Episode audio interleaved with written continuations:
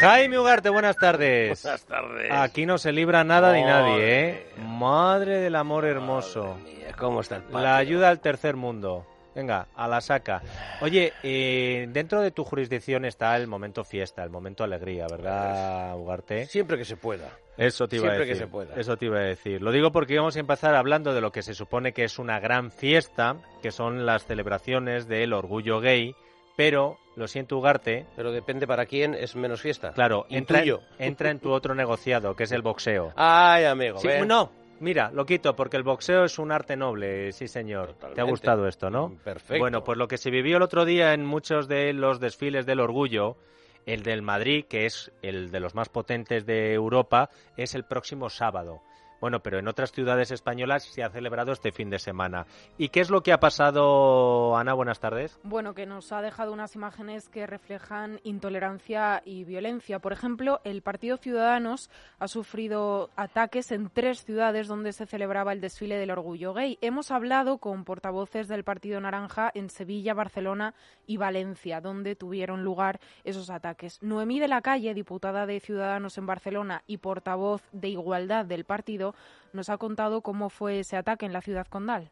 dio la casualidad que había un grupo de, de personas antisistema que lo que hizo fue ponerse delante del autocar bloqueándoles el paso, eh, lo rodearon por completo, sacaron sprays, hicieron las pintadas, pintaron el, en los retrovisores, con lo cual estaba, estaban totalmente inutilizados este grupo de, de- intolerantes, eh, de, fascistas, porque lo que son son unos fascistas, eh, no estaban, no eran, no eran, no, no eran de la Pride, es decir, esto ocurrió fuera de lo que es la, ¿no? el- las calles donde se estaba celebrando el evento. No obstante, Pride Barcelona no, no se ha puesto en contacto con nosotros ni para condenar los ataques ni siquiera, pues ni en persona ni, ni, ni de forma pública. Ciudadanos estaba vetado por la organización Pride Barcelona con la que hemos intentado contactar sin éxito. Ese veto causó una crisis interna en la propia organización que finalizó con la dimisión el viernes de uno de los principales organizadores y director de, re- de relaciones institucionales del festival LGTBI, Juan Juliá, que consideró que esa exclusión de Ciudadanos era una politización del colectivo y un sinsentido. Aún vetados, Ciudadanos decidió que su bus circulara por otras partes de la ciudad, lo que originó, por lo visto, ese incidente. Otra de las ciudades donde se han vivido episodios parecidos ha sido en Valencia. Hemos hablado con el concejal y portavoz de LGTBI de Ciudadanos, Jesús Almerón. Y entonces desde el público, entre otras cosas, nos llamaron hijos de puta, que éramos un cáncer, que en fin, homófobos, cuando yo además soy abiertamente homosexual, es decir, que no tenía mucho sentido lo que me estaban llamando. Entre otros gestos de, de cortarnos el cuello, en fin, muchísimas, muchísimas cosas de este tipo. Notamos como algo impactaba en nuestra espalda y era pintura, pintura de muchísimos colores. A mí me pegó en la espalda la pintura, era, era gente que llevaba camisetas de algunos partidos políticos, de la gente que nos insultaba, ¿no? No vamos a enseñar a los partidos políticos, pero sí que había gente desde la izquierda donde se fomentaba que no se hiciera esto, y gente que aplaudió cuando se nos manchó con pintura. Y bueno, pues hicieron una breve, breve condena en el escenario y se han disculpado posteriormente por, por correo electrónico, por WhatsApp, porque entre otras cosas es una cosa que yo creo que a ellos tampoco les benefician y yo creo que a ellos les, les debe gustar. Al mismo tiempo, en Sevilla sufrían un ataque similar. Algunos manifestantes lanzaron pintura a los concejales y militantes del Partido Naranja, entre los que se encontraba la presidenta del Parlamento andaluz, Marta Bosquet. También les insultaron y les gritaron que se marcharan. Estos incidentes han sido denunciados en cada ciudad como un delito de odio por orientación ideológica y el presidente del partido, Albert Rivera, condenaba públicamente lo sucedido, tachando a los que cometieron esos ataques de auténticos fascistas. Hemos hablado Y dale con lo de los fascistas, macho. Serán comunistas o ultraizquierdistas o algo así, que- con- con actitudes totalitarias, ¿no? Hemos hablado con la organización LGTBIQ Plus Andalucía y su portavoz, Pablo Monterero, condena lo sucedido, pero pide calma antes de hablar en términos de fascismo o ataque. Tampoco era una, una situación eh, especialmente dolorosa en el sentido de que no hubo a llegar agresión física, no hubo tocamiento, no hubo piel con piel eh, y que la policía actuó rápidamente y con el apoyo de la organización, pues ese grupo se le movi- movió de sitio y se le trasladó para que pudieran seguir manifestándose pues libremente la delegación de ciudadanos. Sin sacar las cosas de quicio, porque tampoco tiene sentido, pero sí, bueno, que, que es intolerable y sobre todo digo, nosotros que sufrimos constantemente violencia y ahí no tenemos lo- los datos, el aumento de delitos de odio por homofobia, por transfobia, por bifobia y por interfobia, pues no podemos ser permisivos con ningún tipo de violencia. Bueno, no permisivos con un tipo de violencia, pero empieza diciendo que no hubo tocamientos eh, y que fue una cosa a distancia. Begoña Villacís, vicealcaldesa de Madrid y portavoz de Ciudadanos, buenas tardes. Hola, ¿qué tal? Buenas tardes. Em, sabe que la siguiente cita es en Madrid, señora Villacís, y ha escuchado usted lo que han dicho desde algunas asociaciones eh, LGTBI, lo que ha dicho Podemos, y quiero que escuche lo que ha dicho eh, COGAM, que es de Madrid, de la Comunidad de Madrid. Su portavoz Santiago Rivero ha hablado con nuestra compañera Ana, ha condenado los incidentes, advierte a los que vayan a asistir el próximo fin de semana de que no se puede recurrir a la violencia. Pero escuche primero que hay que decir es que las propias organizaciones vetaron eh, la participación de ciudadanos en el, en el orgullo y aún así llevaron la carroza. Nosotros lo que sí pedimos es a todos los participantes que no se insulte y que no lleguemos a, ningún extremo que pueda considerarse de violento. ¿Por qué? Pues porque creo que perdemos la razón. Nos pondríamos al mismo nivel que ellos y la forma de actuar del colectivo LGTB no es esa. Yo siempre digo que no hay mayor, no hay mayor desprecio que no hacer aprecio. Por tanto, eh, quien quiera protestar cuando vea ciudadanos, pues que lo haga de una forma pacífica y no queremos que ningún partido político, ninguno, cope las portadas al día siguiente de los medios de comunicación y eso invisibilice eh, lo que es la lucha y la reivindicación de este año que es por nuestros mayores. Eh, señora Villacís, acabo de escuchar al portavoz de una asociación decir que, hombre, no ha habido tocamientos, que tal, que está muy mal lo de la violencia, pero que en este caso no es violencia eh, porque no ha habido tocamientos y que no se puede exagerar con los términos. Y al portavoz de Kogan, que es una persona muy amable, siempre nos atiende muy amablemente, pero dice que no hay que agredir a los ciudadanos ni utilizar la violencia porque si no se ponen a su altura. Lo he escuchado perfectamente. La verdad es que no era algo que me esperaba, eh, que me esperase de este portavoz, concretamente a quien conozco. Así que la próxima vez que le vea, pues eh, se lo voy a tener que decir, porque luego mm, creo que nosotros somos un partido liberal y siempre lo hemos demostrado. Y creo que no se, se nos puede tachar ni de homófobos ni de intolerantes.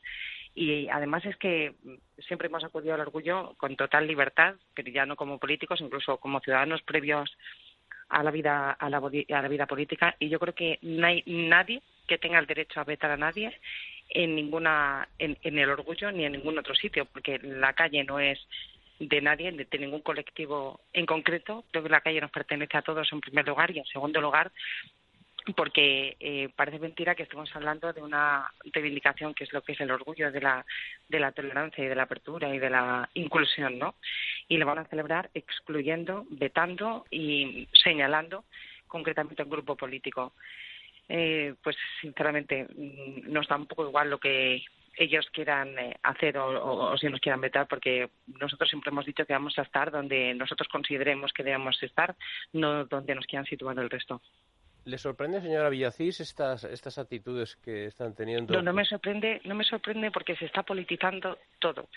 Todo se está politizando. Desde Madrid Central, eh, esta misma mañana, cuando que se le está mintiendo abiertamente a los ciudadanos y se le está contando algo que no es, hasta, hasta el orgullo. El orgullo mm, yo he ido a muchísimos, pero a muchísimos, eh, desde hace muchísimos años, nunca había sido tan político como ahora y nunca había estado, nunca había servido tanto como herramienta política para discriminar, para señalar y para estigmatizar como está sirviendo ahora. Y eso es algo que las organizaciones debieran mirarse porque hay partidos como es el nuestro que siempre creo que hemos defendido siempre los derechos LGTBI, pero porque lo consideramos que es evolutivo, que son conquistas que ha hecho la sociedad, que son que no admiten vueltas atrás y, y, que se nos está excluyendo porque les da la gana, porque los están, insisto, está convirtiéndose en un en un, en un orgullo político y eso no debería ser nunca así y son más eh, la gente que va, a, que, va a ese orgullo, que entiende que no debería politizarse, que los que lo están politizando. ¿Qué mentiras están diciendo sobre Madrid Central? Porque hemos escuchado antes al portavoz de Greenpeace que han cortado, hasta que les ha echado la policía hoy, la calle Alcalá, decir que eh, se iban a hacer unos piquetes informativos. Bueno, mejor escuchamos al de portavoz de Greenpeace porque se dirigía también a Ciudadanos y al PP. Hay una labor de concienciación ciudadana, pero eh, lo que hay una labor también es de protesta, porque la ciudadanía ya tiene claro que no se puede entrar todos en coche al centro y el ayuntamiento tiene que tomar medidas valientes para proteger la calidad del aire. 60.000 personas lo demostraron el sábado en una manifestación, la mayor por temas de movilidad en la historia de Madrid, y aún así el ayuntamiento sigue tirando balones fuera porque no tienen un plan de qué va a pasar con Madrid Central a partir del 30 de septiembre. Señora Villacís. Bueno, pues no sé qué piquetes informativos harán, serán más bien desinformativos, porque se ve que no tienen ni idea de lo que está hablando. Eh, vamos a ver. Lo primero, eh, ahora mismo estamos en la misma situación que estábamos en noviembre, más bien diciembre del año pasado. Es decir, con Madrid Central aplicándose, pero sin la posibilidad de multar. Únicamente lo que reciben los conductores son avisos. ¿Y por qué esto es así? Eh, una de las últimas cosas que tuvo que hacer el gobierno de Manuela Carmena fue anular 6.000 multas. Y anularon 6.000 multas porque el sistema eh, que ponía las multas, el sistema de detección de vehículos autorizados o no, fallaba fallaba porque lo hicieron deprisa y corriendo, porque su fuerte no era la gestión, como todos recordaréis, y el sistema fallaba y tuvieron que anular 6.000 multas. Por tanto, en tanto en cuanto el sistema no funcione, no se puede seguir multando a, multando a la gente. Es que eso es, vamos, eso lo entiende cualquiera. Por tanto, yo, yo, además quiero decir una cosa, yo no recuerdo a los de Greenpeace en diciembre, cuando estábamos en la misma situación que estábamos ahora, haciendo piquetes informativos. Eso se lo están haciendo un gobierno de PP y Ciudadanos y eso, y eso no hicieron al gobierno de Manuela Carmena. Segundo, se ve que no han visto los datos de contaminación, porque los datos de, eh, de contaminación no justifican eh, lo que ellos están defendiendo. Nosotros creemos que Madrid Central se puede mejorar y mucho, y lo vamos a hacer, pero una cosa que hay que hacer sí o sí, que ellos no hicieron, es escuchar de verdad a toda la gente que está en Madrid Central y que está padeciendo en Madrid Central, a comerciantes, a los dueños de los parkings, por ejemplo, que les ha caído la facturación, a las eh, eh, por ejemplo, que ha denunciado que ha caído un 15%. Es decir, creo que, que, se puede repensar el modelo y que no es ningún delito repensar el modelo y que, desde luego, lo que están haciendo, diciéndole a, todos los ciudadanos que Madrid, eh, Madrid Central se ha revertido, es invitando a la gente que vaya en coche, que es supuestamente justo lo contrario a lo que quieren. Eh, están, por último, señora Villacís, el señor Martínez Almeida y usted totalmente de acuerdo en lo que hay que hacer sobre Madrid Central. Usted siempre habla de mejorar el PP prometía revertir. Eh, la conexión, coordinación, la coincidencia en lo que hay que hacer es total entre el alcalde y la vicealcaldesa? Es absoluta. De verdad, creedme que José Luis, bueno, el alcalde y yo, perdón, el alcalde y yo hablamos bastante, o sea, de forma bastante frecuente y además es que esto lo pactamos yo creo que hemos llegado a un, punto de acuerdo entre las dos fuerzas políticas y lo tenemos clarísimo. Sí, en esto vamos. No quitar, sino mejorar Madrid Central. Efectivamente. No quitar, sino mejorar Madrid Central.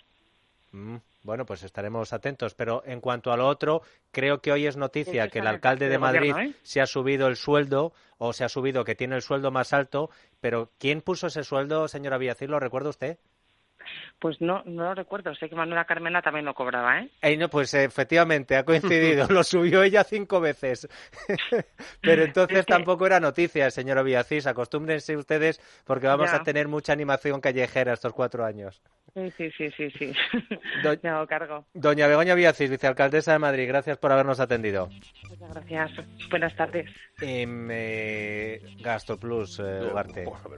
pero, ¿Hasta, cuánto, hasta, cuándo se puede tomar? Dos dosis. Dos. Dos dosis. Hemos hablado de dos asuntos, dos dosis. Sí, sí, sí. ¿Eh? Y si el caso ves que eh, con uno te puede servir porque la comida tampoco es muy tal, con uno. Pero hoy, hoy toca dos. Hoy toca dos, sí. Para farmaciamundonatural.es y a las noticias.